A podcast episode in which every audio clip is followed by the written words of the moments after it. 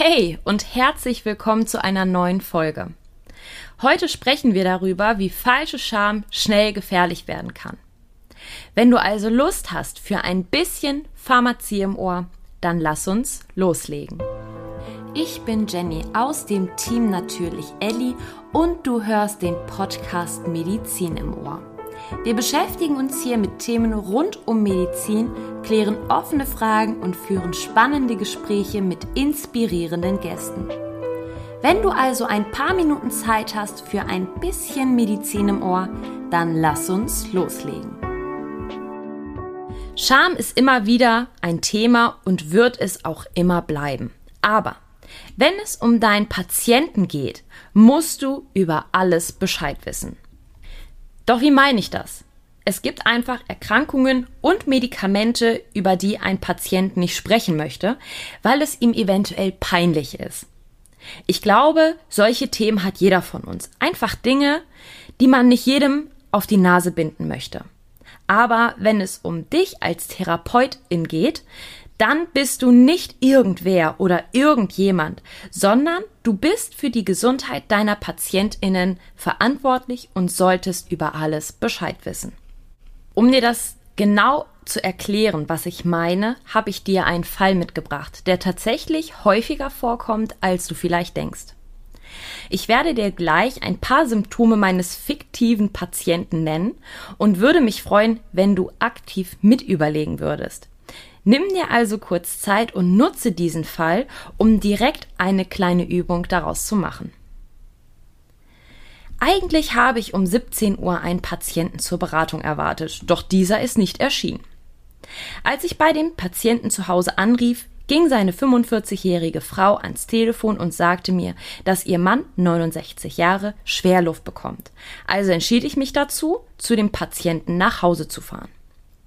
Als ich dann schlussendlich beim Patienten angekommen bin, sah ich schon, dass es meinem Patienten nicht gut geht. Seine Vitalzeichen lagen bei 145 zu 75 und der Puls war schon bei 100. Und dafür, dass der Patient sitzt, ist der Puls ziemlich hoch. Und eine Hypertonie besteht ebenfalls. Natürlich kann es auch sein, dass er aufgrund der Aufregung und der Schmerzen so hoch pulst. Allerdings halte ich die Vitalzeichen jetzt streng unter Kontrolle und mache weiter mit meiner Notfallanamnese. Die Beschwerden haben akut vor einer Stunde angefangen und der Patient leidet unter einer Angina pectoris. Lass uns einen kurzen Exkurs machen. Was war noch einmal die Angina pectoris? Ich lasse dir ganz kurz Zeit. Ganz genau. Unter der Angina pectoris versteht man plötzlich auftretende retrosternale Schmerzen bzw. ein Druckgefühl in der Brust. Durch verschiedene Auslöser wie zum Beispiel Stress, Kälte, üppiges Essen oder auch starke körperliche Belastung. Ich fragte den Patienten, ob er sein Nitrospray zu Hause hat und er sagte, ja, habe ich, soll ich es einnehmen? Das Komplizierte daran ist einfach, dass ein akuter Angina pectoris Anfall dem Herzinfarkt ähnelt und hier ein Nitrospray nicht helfen wird. Da ich aber noch viele weitere Differentialdiagnosen im Kopf hatte, wollte ich einfach sicher gehen und fragte noch weiter. Was hat der Patient zuvor gemacht? Gab es einen Auslöser? Kurz vor dem Ereignis hatte der Patient mit seiner Frau Geschlechtsverkehr. Danach fingen die Beschwerden an. Jetzt ergibt sich eine für mich sehr schwierige Situation, denn der Patient könnte jetzt einfach sein Nitrospray einnehmen und womöglich lassen die Beschwerden auch nach. Aber warum stocke ich genau an dieser Stelle? Hast du eine Idee? Er hatte Geschlechtsverkehr und das ist der Punkt, an dem ich mich aufhänge. Der Patient ist in einem Alter, an dem ich an eine erektile Dysfunktion denke. Er ist seit einiger Zeit Patient in meiner Praxis, hat aber bei der Medikamentenanamnese potenzsteigernde Medikamente nicht angegeben. Also frage ich ihn, haben Sie heute irgendwelche Medikamente eingenommen? Auf meine Frage antwortete er mit Nein. Aber Achtung, hier sind wir genau bei dem Thema Scham. Niemand gibt gerne zu, dass er potenzsteigernde Medikamente einnimmt. Und für viele ist es auch kein richtiges Medikament, sondern so eine Art Spaßpille. Also musst du hier ganz direkt und deutlich nachfragen. Also fragte ich ihn direkt, haben Sie heute Viagra eingenommen? Auf diese Frage reagierte er dann auch mit einem Ja. Jetzt stand für mich fest, okay, Nitro können wir in diesem Fall definitiv nicht einsetzen. Der bereits alarmierte Notarzt trifft ebenfalls ein und konnte den Patienten direkt behandeln. Jetzt kommen wir zu dem Punkt, an dem du dich vielleicht fragst, hä, Jenny, wieso hast du es nicht mit dem Nitrospray versucht? Alle Symptome, die der Patient geschildert hat, deuten auf einen akuten Angina pectoris Anfall hin. Aber wieso darf ich dem Patienten in diesem Fall auf gar keinen Fall dazu raten, sein Spray einzunehmen? Ich lasse dir kurz Zeit.